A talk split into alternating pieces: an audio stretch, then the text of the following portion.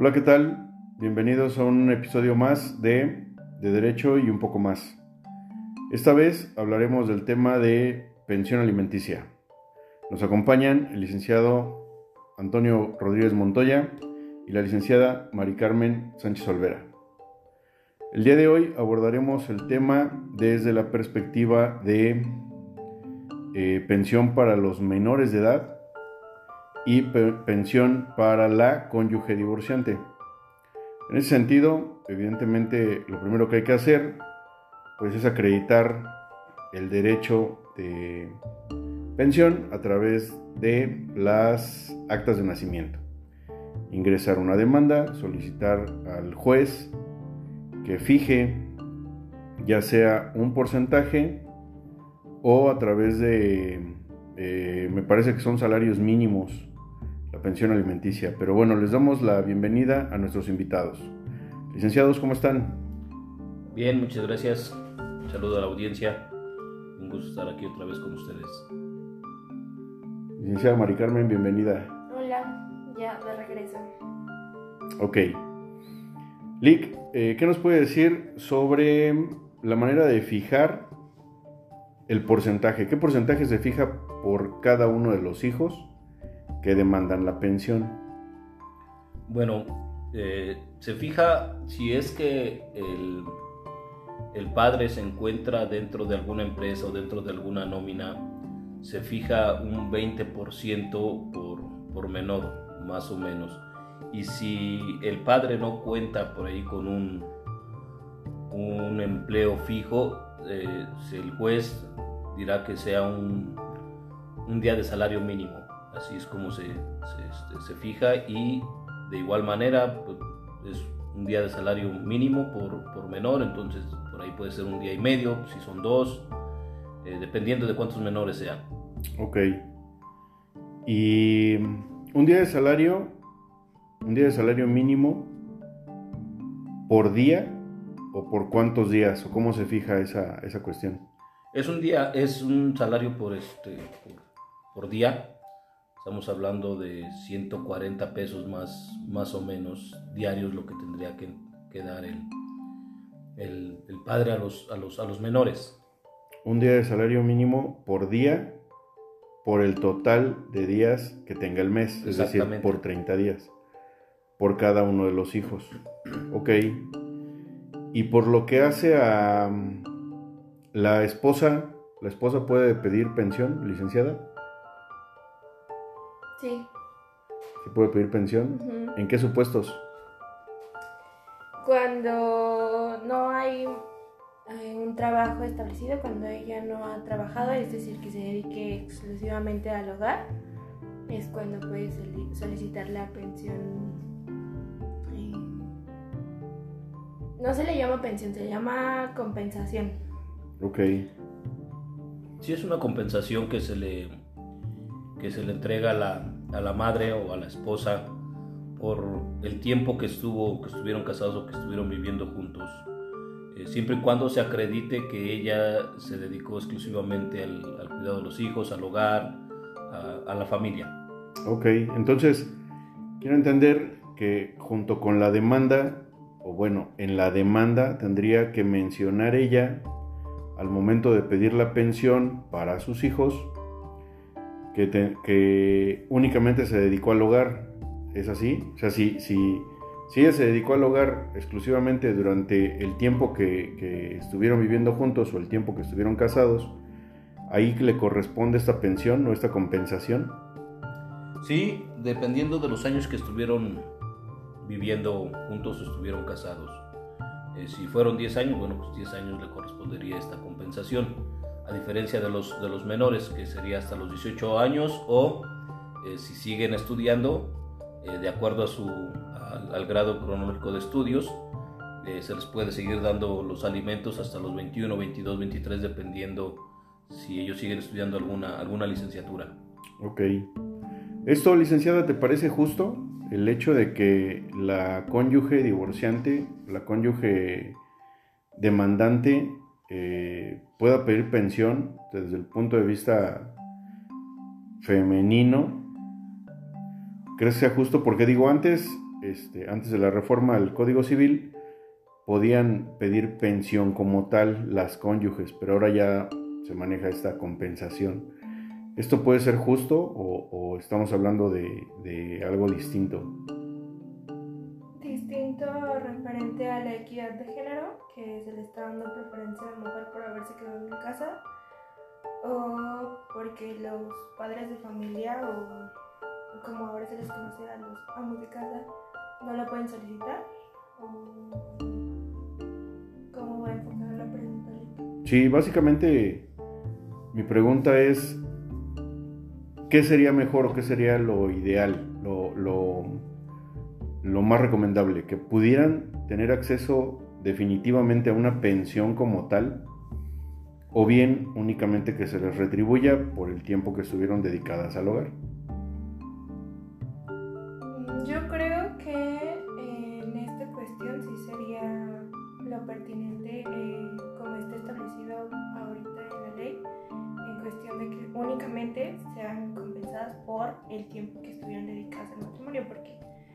Muchas mujeres, y a lo mejor me voy a echar premio femenino, que tienen la pensión para sus hijos, piden la compensación y andan novias o gastándose esa compensación con otras personas, cuando pues es bien sabido que una vez que se casan, o que se junta, que hay una sociedad conyugal, esa pensión tiene que eh, ser cancelada.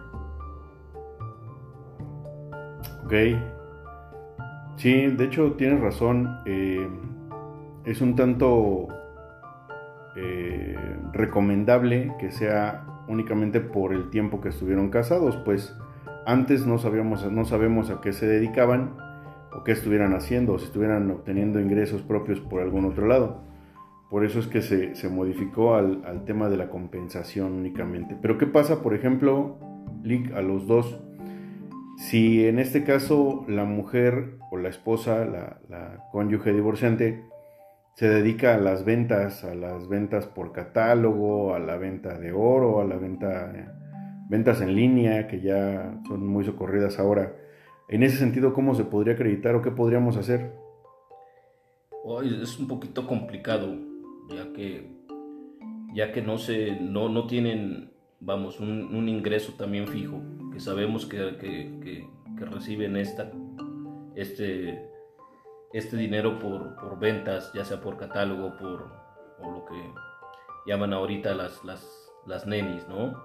Eh, eh, sabemos que la verdad es que ganan bien, por lo que me han comentado estas, estas chicas, pero sí sería un poquito difícil por ahí poder acreditarlo, que ellas tengan este, este ingreso. Sí, al final del día reciben un ingreso, ¿no? Como tal. Pero no hay un modo fehaciente de que le compruebes que está dando dinero. Exacto. Es muy complicado que se la nieguen. Sí, se vuelve un tema subjetivo, ¿no? Y considerando que este, ambos padres son obligados alimentarios o deudores alimentistas para los derechos de los menores, pues evidentemente ambos tendrían que aportar para la manutención de los menores. Y en esto, en algún asunto que, me tocó litigar, hubo una, persona que decía, Lick, yo necesito pensión pero también necesito que el padre de mis hijas se comprometa a pagar la colegiatura de las escuelas, pero que además también se comprometa a pagar el club de las niñas, porque pues no pueden vivir sin club, sin escuela, y obviamente necesito cubrir los gastos de la casa. ¿Esto se puede demandar? O sea, ¿esto es, es real? ¿Lo podemos solicitar a un juez? Se podría solicitar. De hecho, de hecho los alimentos pues, abarcan, abarcan todo lo que es la palabra alimentos abarca eh, eh, ropa, zapatos, calzado, eh, medicamentos, escuela, o sea, prácticamente todas las actividades, incluso las de, las de recreo. Pero bueno, si en, la audiencia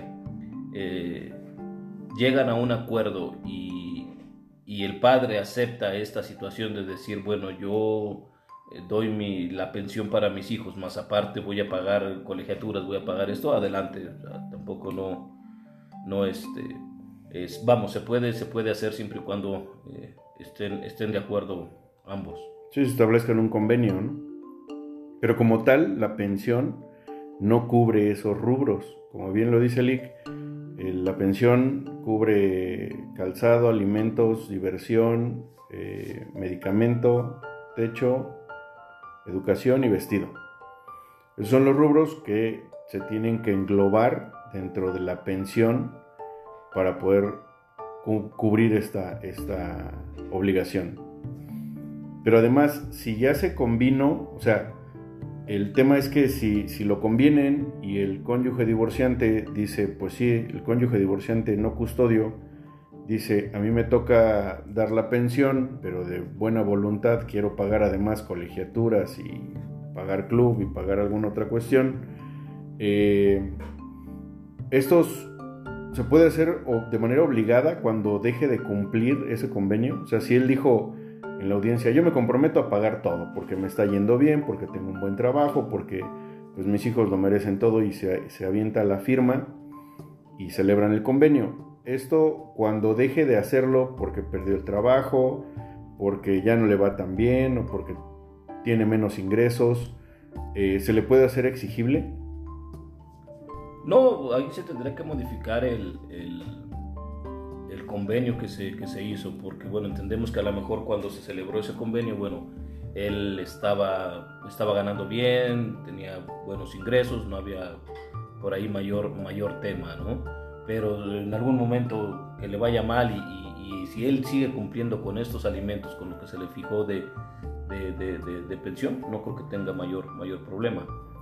Pero al final del día tendríamos que avisarle forzosamente al juzgado para que modifiquen ese convenio. Exacto, sí, se tiene que modificar ese convenio explicándole la situación, que bueno, que ya en este momento ya no, ya no cuenta con, con, con mayores ingresos para seguir pagando eh, igual colegiaturas, eh, estos, los juegos, recreos y todo esto para los, para los hijos. Claro, clubes y todo lo demás.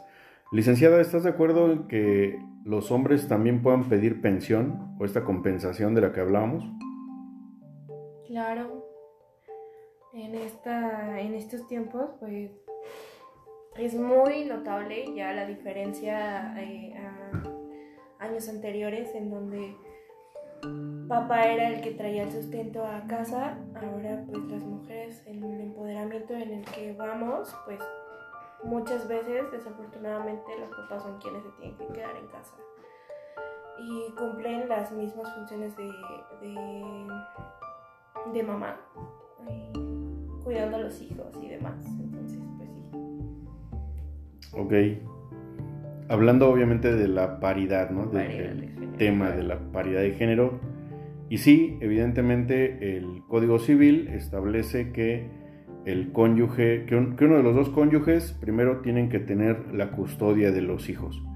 Entonces el padre no custodio tendrá que aportar a la manutención y obviamente ahí, ahí se configura la pensión alimenticia a la que están obligados. En este sentido, ¿están ustedes de acuerdo que tanto hombres como mujeres pueden fungir las mismas, las mismas actividades? Pero ¿qué pasa cuando, por ejemplo, el papá es quien tiene los, los hijos, la custodia de los menores? Que la mamá por X o Y circunstancia no se le, no se le condena o no se le otorga la custodia de los menores. ¿Creen justo, pregunta para los dos, creen justo que la pensión tenga la misma obligatoriedad, o sea, los mismos porcentajes, los mismos montos a los que se le podría obligar a un, a un hombre en este caso?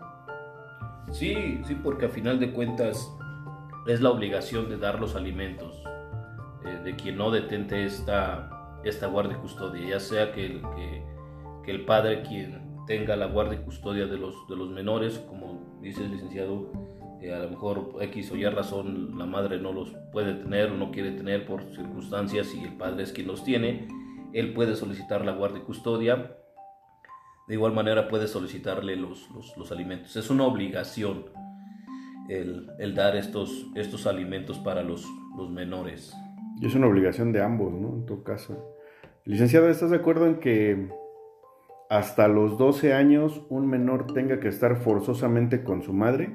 O sea, esta, esta idea de muchas mujeres y de mucha gente en general que dicen, tú por ser la mamá, pues no te pueden quitar a tus hijos, sea quien sea y sea el papá, o sea, sea como sea, este, hasta los 12 años tus hijos tienen que estar contigo. ¿Estás de acuerdo con esto?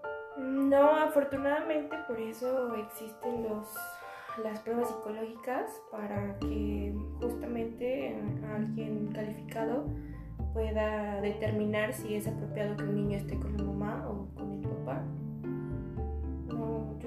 partidista de que el niño va siempre con la mamá. Exacto. Y además, eh, considerando otra vez el tema de la paridad, pues tendríamos que irnos quitando esa idea de la mente, bueno, esa, ese prejuicio, por llamarlo de algún modo, de que los niños forzosamente tienen que estar con la mamá, porque me ha tocado litigar asuntos donde la mamá es más tóxica que cualquier otra persona y, son, y, genera una mala influencia en los hijos. No nada más señalando al papá, sino en términos generales son personas que no están bien psicológicamente y afectan ya el sano desarrollo de un menor que dicho sea de paso, pues no tiene la culpa de nada, ¿no? que aparte son, son seres inocentes que no tienen la necesidad ni, ninguna culpa de estar conviviendo con gente de, esta naturaleza. Y sí, evidentemente ya los jueces tienen la facultad de velar por el interés superior del menor y ordenar este, pruebas psicológicas, evaluaciones psicológicas, no nada más para la mamá o para el papá custodio, quien, quien tenga los niños, sino también ordenar pruebas psicológicas para las demás personas con las que convivan estos menores. Porque pues se da el caso que los niños de repente se quedan en casa de mamá, pero la mamá tiene otra pareja o vive con su demás familia, con hermanos, con cuñados, con tías, con tíos, con abuelos. Y obviamente no sabemos eh, qué, qué tipo de mentalidad tengan las demás personas con las que convivan. Entonces los jueces, con este derecho de, velar por el interés superior del menor, tienen la obligación y la facultad de poder ordenar pruebas psicológicas y de trabajo social tanto de las personas con las que viven como del entorno en el que se desarrollan los niños. Y ahora, eh, Lick, ¿es lo mismo cuando tienen dos, tres o más hijos? O sea, ¿va por el 20% de los ingresos o un día de salario mínimo por, todo, por cada uno de los hijos o dependiendo el número de hijos este, consideran diferentes montos o cómo funciona ahí?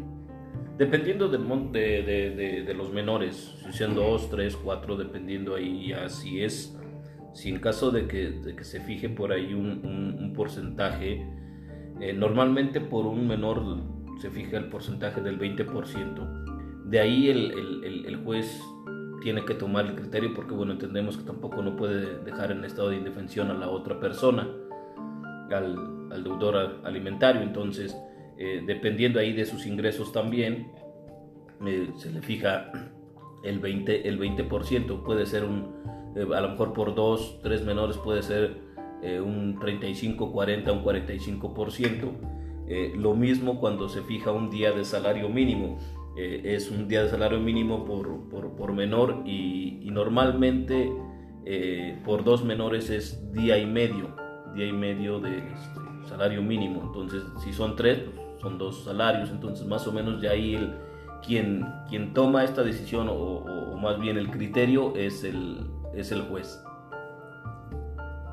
Ok, entonces eh, tenemos que entender que hay personas que de repente me ha tocado litigar que me dicen es que necesito que le fijen el 60%, que le quiten el 70-80% porque lo quiero dejar en la calle o porque la quiero dejar en la calle. ¿no? no podemos hacer distinción en ese sentido porque tanto mujeres, tanto madres como padres pueden demandar tanto la guardia y custodia como la pensión alimenticia, en este caso para los menores pero sí debemos considerar que no se le puede quitar más del 50% de sus ingresos, puesto que ya atentaría en contra de, sus, de su propia subsistencia.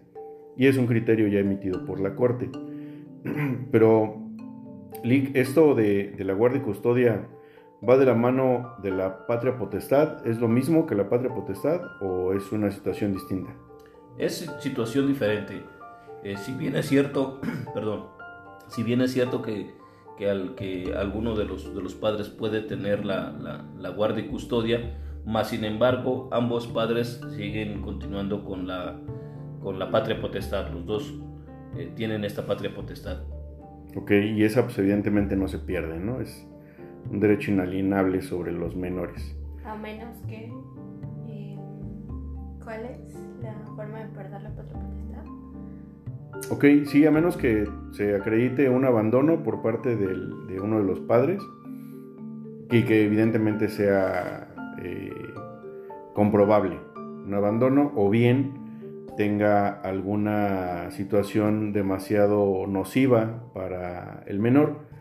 En alguno de los casos que me tocó litigar, el papá era drogadicto, estaba recluido en un centro de detención y pues evidentemente no podía ni pagar pensión ni tampoco aportar de manera evidente, fehaciente o, o benéfica para el menor y se le demandó la pérdida de la patria potestad teniendo un, un- un resultado positivo, ¿no? un resultado favorable, pues vuelvo a lo mismo, el juez tiene la obligación de velar por el interés superior del menor y obviamente no, no podría autorizar que una persona con estas características siguiera ejerciendo una patria potestad a favor de un menor teniendo estos antecedentes, ¿no? Pero son, son casos muy, muy específicos y sí, sí, licenciada, la, la situación es que sí se puede llegar a perder, pero en situaciones muy, muy extremas, ¿no? Y que, pues evidentemente los contempla el Código Civil. Ok. ¿Sale? Entonces, eh, resumiendo, el- la mm, pensión alimenticia es para los menores específicamente. Se determina por criterio un 20% por hijo y considerando incrementar este porcentaje dependiendo del número de hijos que se tengan sin eh, exceder el 50% de los ingresos del cónyuge no custodio. Si el cónyuge no tiene forma fehaciente de acreditar ingresos, bueno, se atenderá al, día de salario mínimo multiplicado por los días que resulten del mes y eso es a lo que se le condena. La esposa o el esposo eh, no tiene derecho a una pensión, más bien una compensación por los días o por el tiempo que estuvo dedicado como tal al, al cuidado del hogar y al cuidado de los hijos. Y para concluir, me parece que eh, creo que es todo. Ah, una última pregunta. ¿Qué pasa en el sentido de que en un matrimonio tienen dos hijos? La esposa se queda con los menores, le demanda pensión al, al padre no custodio y este se vuelve a casar y tiene otros dos hijos. ¿Qué pasa sobre los montos, sobre los porcentajes de la pensión que ya tenía? Él puede alegar que ya tiene una pensión anterior y decir, pues ya no les puedo dar más al- a, mis otros hijos porque pues ya les estoy dando a los primeros o qué pasa ahí? Ahí, de igual forma, eh, él, él a lo mejor ya tiene una, una, una pensión sobre los anteriores hijos y si la, la actual pareja o la esposa de igual manera le demanda, tiene que dar estos alimentos. No es que porque ya tiene una, eh, tiene que dar alimentos anteriores, ya no los puede dar este, eh, al, al actual, al actual hijo. Eh, eso lo tiene, lo tiene que dar, es una obligación de dar los, de dar los alimentos. Porque además, pues los primeros hijos no tienen la culpa, ¿no? De que haya tenido otros aparte. Y eh, también considerando que los descuentos se hacen sobre su monto total de ingresos. No le van a decir, bueno, si ya te descuentan el 30% en tu primera pensión, vamos a tomar de ahí el 70% y sobre eso vamos a hacer cálculos. No. Pensión que le demanden, pensión que va calculada sobre el 100% de sus ingresos. Independientemente de que tenga pensiones o tenga créditos o tenga deudas o tenga lo que tenga. Ya si el señor al final del día recibe 100 pesos de sueldo, pues ya será problema de él.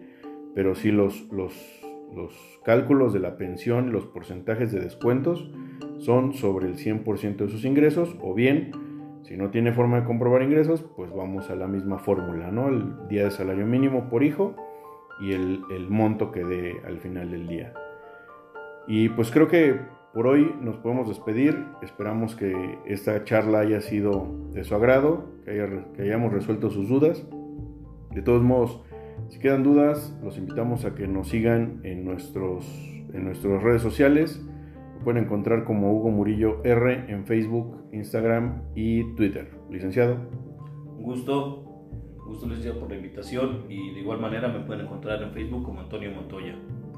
Licenciada. Gracias, Rick. Estoy en Facebook, e Instagram y en Twitter como Mari Carmen Saol. Pueden dejar dudas, preguntas, sugerencias, lo que deseen. Y nos escuchamos el siguiente episodio. Hasta luego.